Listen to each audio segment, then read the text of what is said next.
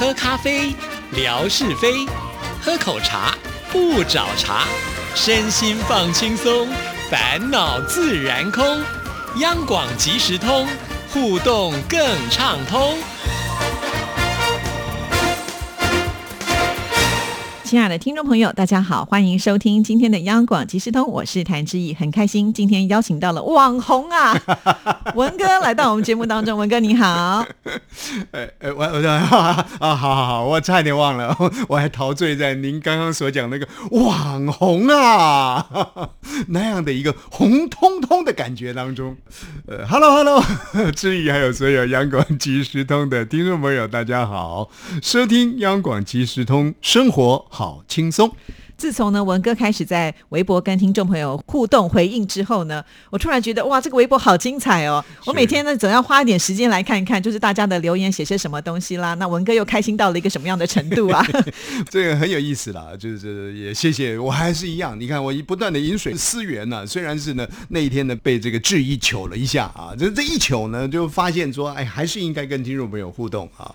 所以呢多花一些时间，不过也也也好了，这做人的根本啊。哦，人家跟你讲说 “hello”，我们说嗯嗯嗯，一点都不理会人家，说不过去的。人家跟你讲 “hello”，嘿啊，就 OK 结束了。连个嘿你都不来的时候呢，那有来没有往，你再怎么网红哦，坦白讲。就死在沙滩上面了。所以你以前没有回应人家的时候，人家就没说网红啊。现在人家就说你是网红了。你看，其实才变化那么一点点，哇！可是结果差很多。志毅跟我的这个品题赞美，我都悉心的接受。很谢谢了，就是说这么多好朋友呢，大家愿意来彼此的互动啊。那我觉得，呃，很多的事情呢，就是为什么要把那个气氛呢给炒热起来啊？现在才深深的感受到志毅在过去的那一段时间里头，你看呢，人家一天是吃三餐，以前呢，我们小时候家里头是种田的，呃，我们经常会讲，尤其是在收成的时候，我们会讲说啊，要登来去增卡，要到乡下去。要去做什么呢？其实需要去从事农事的工作啊。但是我们讲说的，每顿还可以加五顿，总共呢一天要吃五次的餐啊。为什么一一天要吃五次的餐呢？一天三餐那就不用讲了，那还要再加上两餐点心。啊，因为日出而作嘛，到了田头那你吃完早餐之后，做做做做了一半要吃点心呐，要吃中餐呐，中餐吃完了之后，嘟嘟嘟嘟嘟做到一半要喝下午茶啊。如果是套用现代的这个概念来说，那回家吃晚餐。所以呢，我们经常讲说啊，农事在忙的时候呢，比较觉得有趣的一件事情，就是一缸也在加五顿，嗯，一天呢可以吃五顿饭啊。那我印象最深刻的。吃什么呢？吃米苔木，米苔木，米苔木啊！这个是农家呢自己家里头呢，呃，那个米啊磨一磨，磨一磨呢，然后就可以做出那个米苔木，用那个筛子，对不对？哎，对对，然后呢再加一点冰糖下去啦，红糖下去啦，哎呦，那甜滋滋的感觉，那种农地里呢挥汗的那种辛劳呢，一下子完全就释放掉了。啊，所以这个是是很很开心的一件事情。哎，为什么会讲到这个 讲头？好，我要讲的就是志毅。你想想看啊，我现在可以理解了。我们说吃三餐，我们说做农事呢，架高灯啊，吃五顿饭。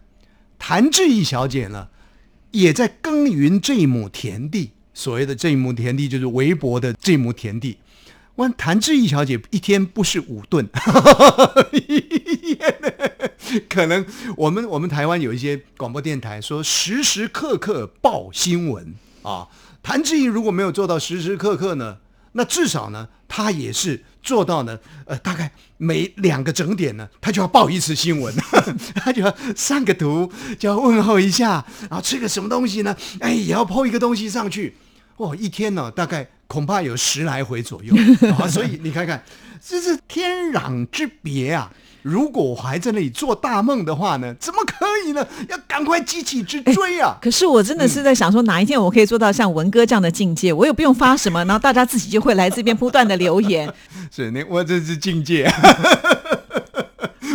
好害怕，如入无人之境了。我从哪里发现这个秘密的？哎 你知道吗哎？是因为我最近呢贴了一张照片，这是宜兰壮围乡的一个照片。好，我就在贴照片的时候想说，哎呀，这个文哥以前也介绍过这边的地名啊啊，于是我就在顺手的微博上面就问了一下，这个是文哥介绍过的地名的由来，有谁记得呢？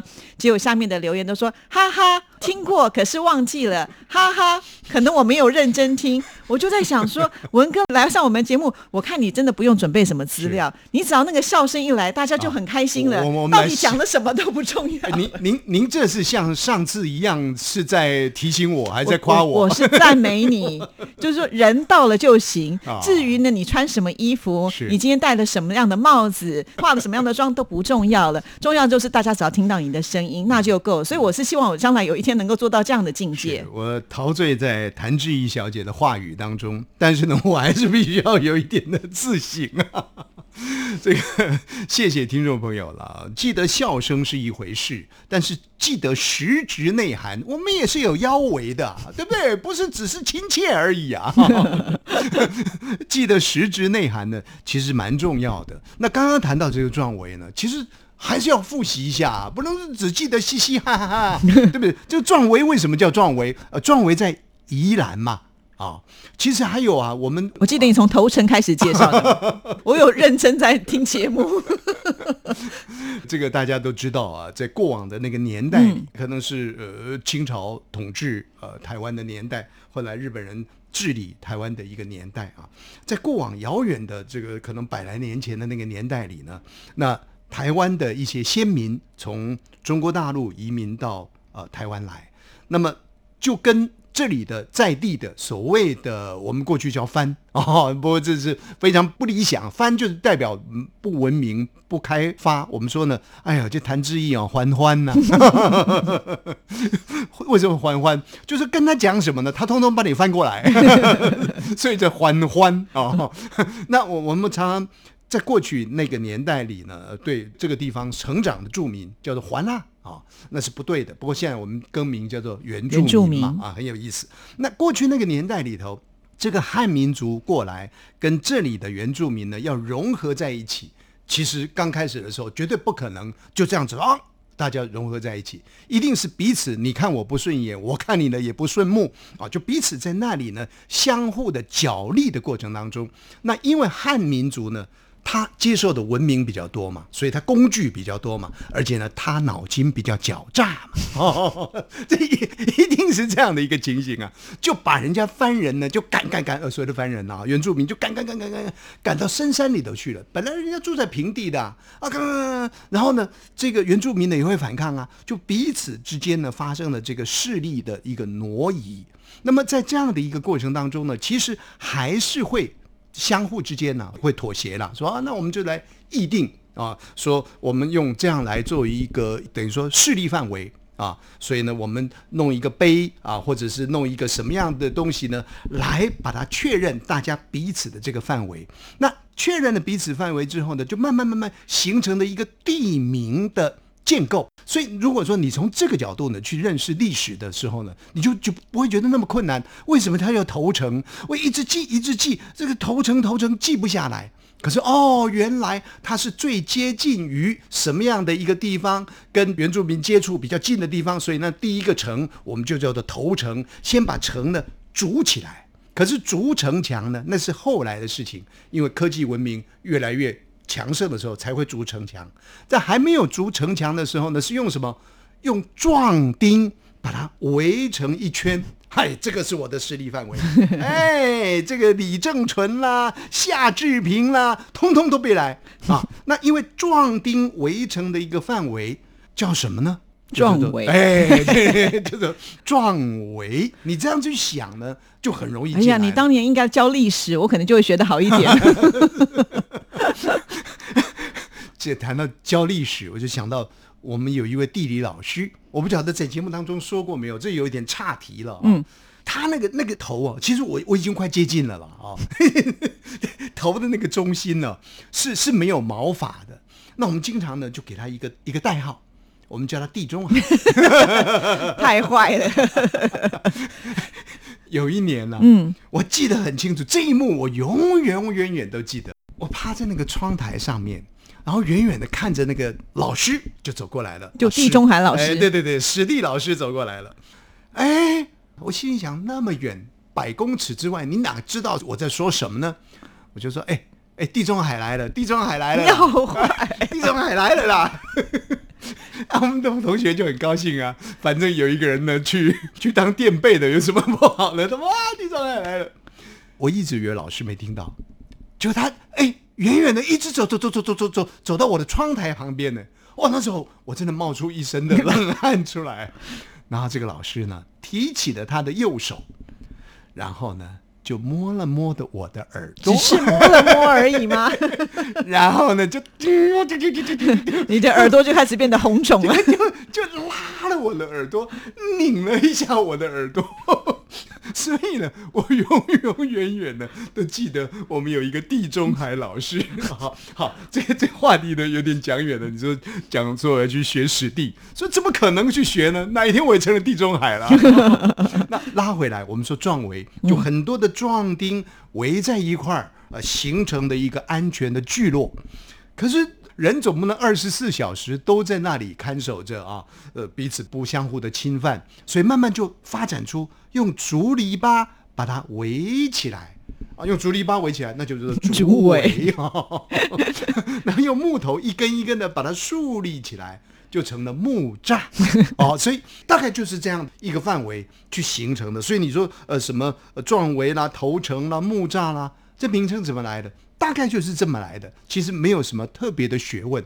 可是当你理解了这些的时候，有人说呢，地名就是一个最好的古迹，语言呢就是最好的古迹。当你认识这个地名的时候呢，你就发现了这个地方的一个历史了。好，所以我相信在中国大陆，其实有很多的地方的地名都是跟历史呢连接在一块儿的。我们才积极的鼓励每位收音机旁的听众朋友，你不要是净往外看。啊，因为现在大陆的各方面人均所得也提高了，大家生活呢也慢慢是富裕起来了，都能够自我保足的时候呢，这个时候应该做更多的社会关怀。所以在台湾呢、别的不多，文史工作者很多，很多人呢，他们对于地方的这种乡土的认识啦、转述啦、分享啦，其实都非常尽心尽力的。那我相信呢，这在中国大陆也应该是会慢慢发展开来的。是，所以我们今天算是在空中帮听众朋友复习啊。所以我下次在贴壮围的时候，希望听众朋友有能够正确的答出来是壮丁围起来的范围。那那人家问你啊，七读、五读、八读、九读，那就就又又怎么说呢？啊，哎，你之前也讲过，今天也要复习吗？今天我们有点时间讲别的事情，因为还有一件事情也很重要，哎是就是我们听众朋友呢，我们的霞总啊，啊，视察到了深圳啊，是 然后在深圳又见了我们的大律师梦雅。这个太有意思了。我想呢，霞总其实他天南地北啊，到处都去了啊。不过这段时间呢，其实大家都蛮闷的啊，闷了很长的一段时间，好不容易呢解禁了。我好像看到那个平台上面他们有一些互动，霞总还在问说：“哎，听说呢，这个深圳呢还是有管制的，还不能去啊，还是怎么样呢？”哎，我就看到了我们的梦雅就出来了，说没问题的。呃，现在的状况到底是怎么样的一个情形？结果没过几天呢，哎，突然间就看到霞总他有这个文字出来了，就说：“哎，你知道我今天晚上跟谁见了面了吗？” 那我我想应该是跟我们的呃这个梦雅见面的。哦，这两个人呢，个性啊，其实有有一点天南地北、南辕北辙啊。我们的梦雅呢，应该是属于那种律师性格了啊，比较仔细，比较稳健，呃，比较比较按部就班。哎，那这样讲，霞总，霞总就 我怎么觉得好像有点侠怨报复的感觉？霞总每次在你的微博上都讲得很犀利，我今天怎么觉得好像火药味延伸到这里来了？霞总是一个蛮自由自在的人啊，蛮蛮海哇好会讲话的人，蛮能够跟大家打成一片的人，不是吗？是是是，真的厉害厉害。啊，所以呢，他们能够见面啊，我们觉得是很开心的一件事情，尤其是在疫情这样的一个状况之下，很多城市解封了，那么第一时间大家能够见到面，总是话话家常啦，这夸夸致意啦，损损吴瑞文啦，也该啦，不然你们聊什么呢？其实他们之前都没有见过面。啊所以他们几乎就是等于在呃微博上啦，或者是微信上啊，因为大家就是有来有往，有来有往，就好像呢变成好朋友了，不见面都不行了。因为霞总呢，其实到了深圳之后呢，距离我们的梦雅大律师。听说呢，光车程还是要一个多小时。对，之前就是霞总到深圳之后就跟我说我要去见梦雅，我也好开心。那大概是晚上七点多的事情，我们就用台北城的概念。对，我就说你你看到面的时候一定要拍照给我看呐、啊我就期待看到那个画面。后来我就左等啊右等啊，天哪，我都要睡觉了，怎么还没有收到？后来我才知道，原来那个距离很远，啊但是呢，他们还是一定要去做这一件事情。然后呢，见了面也只能匆匆大概聊一个小时的时间，又必须要赶回自己的酒店。好像呢，霞总回到自己的酒店都已经是凌晨了啊所以可见是真的是风尘仆仆。可是呢，这件事情就一定要完成，所以我觉得好棒，好窝心哦。是对，这个彼此之间呢，嗯是深具诚意了，啊真的真的而且不是男的见女的，是女见女啊。像我这种人啊，大概呢就是男的我就不去见了，三十分钟车程我也不去，不不是，哎 说什么话呢？我我觉得是很开心的一件事情了，因为呃，我们的这个空中电波，那牵起了大家彼此的这个情谊，而且这个情谊呢是相对性的，是更牢靠的啊。这这是不是另外一种这个类似网友笔友的性质呢？其实也蛮相近的，可是又不相近，因为大家呢毕竟是在同一个节目。过往的节目、现在的节目交融在一起，然后彼此有一个共通的话题，也因为对于这个节目主持人，对于这个节目呢有信心啊，有有情感，所以溶解出来、陶养出来的个性，应该是彼此可以贴近的啊，比较不会说，诶，这个人跟我说他是多胖多瘦啊，是不是这个样子啊？那个已经完全是进入到了这个心灵的层面了啊，彼此之间可以相互的信赖。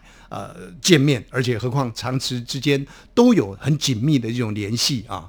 我不知道那个当下双方看到的对方会不会觉得说，不过现在比较不不至于这样子了，大家看到吴若文呢也比较不容易失望了，反正已经在那个地方失望了。已经知道不是刘德华，哎哎哎我是说你比刘德华帅。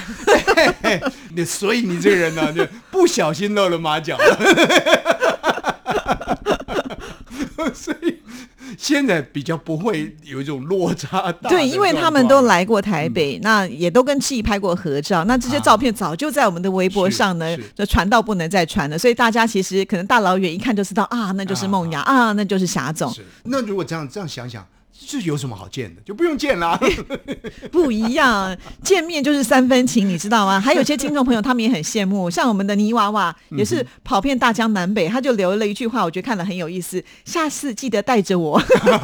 那他也想参加啊。其实不要说他，连我都觉得啊，如果可以的话，我好想马上飞过去是。但聊个三五分钟，我也觉得蛮开心的那种感觉。是，所以我我不晓得说为什么一个电波可以创造出这么多的一个美好出来，这么多的朋友，这么样的一个友情，也因为这样子呢，让我们大家彼此做起节目来呢，会特别的有感。像志毅呢，做个好菜给他女儿吃啊，像志毅呢，呃，当时要结婚的时候啊，从他们家要迁出户口，妈妈还掉眼泪啊。这个这期你有听到？这种真切的感情啊，是交融在一块儿的啊。这个彼此呢烘衬出来，只会更深远啊。所以我觉得节目的力量大，那更何况是亲情感情的力量的一种凝聚啊，呃一种圆融，其实是很棒的一件事情了。我们也算是功德树桩了 啊不过我真的很希望，就是下次变成是，哎，我们也是其中的主角啊。真正的能够去跟大家来见面，对啊，对不对？那那就看疫情啦，还有看两岸关系啦。不过最最重要是看荷包，荷包够不够啊？就算荷包够，我们今天节目时间也不够了。原来呢，文哥就说啊，他希望来推荐一下文心的对节目。啊，总是该推荐一下嘛。五月二十九号那一档节目的听众朋友，您可以去听一听。台湾红不让哦，呃，听听看，他叫你怎么样去做人生的一个计划，呃，我觉得是蛮受用的啊。所以，尤其是像霞总啊，像很多的好朋友梦雅，他们正在旭日东升。那么，再把这样的一个计划的功能加进来的时候呢，我觉得你的人生呢会更强大，会更美好。是哈，我们今天这个比较缩短时间了，下次我们就多留一点时间来让这个文哥推荐好节目给所有的听众朋友了。好，谢谢，好，谢谢，拜。拜拜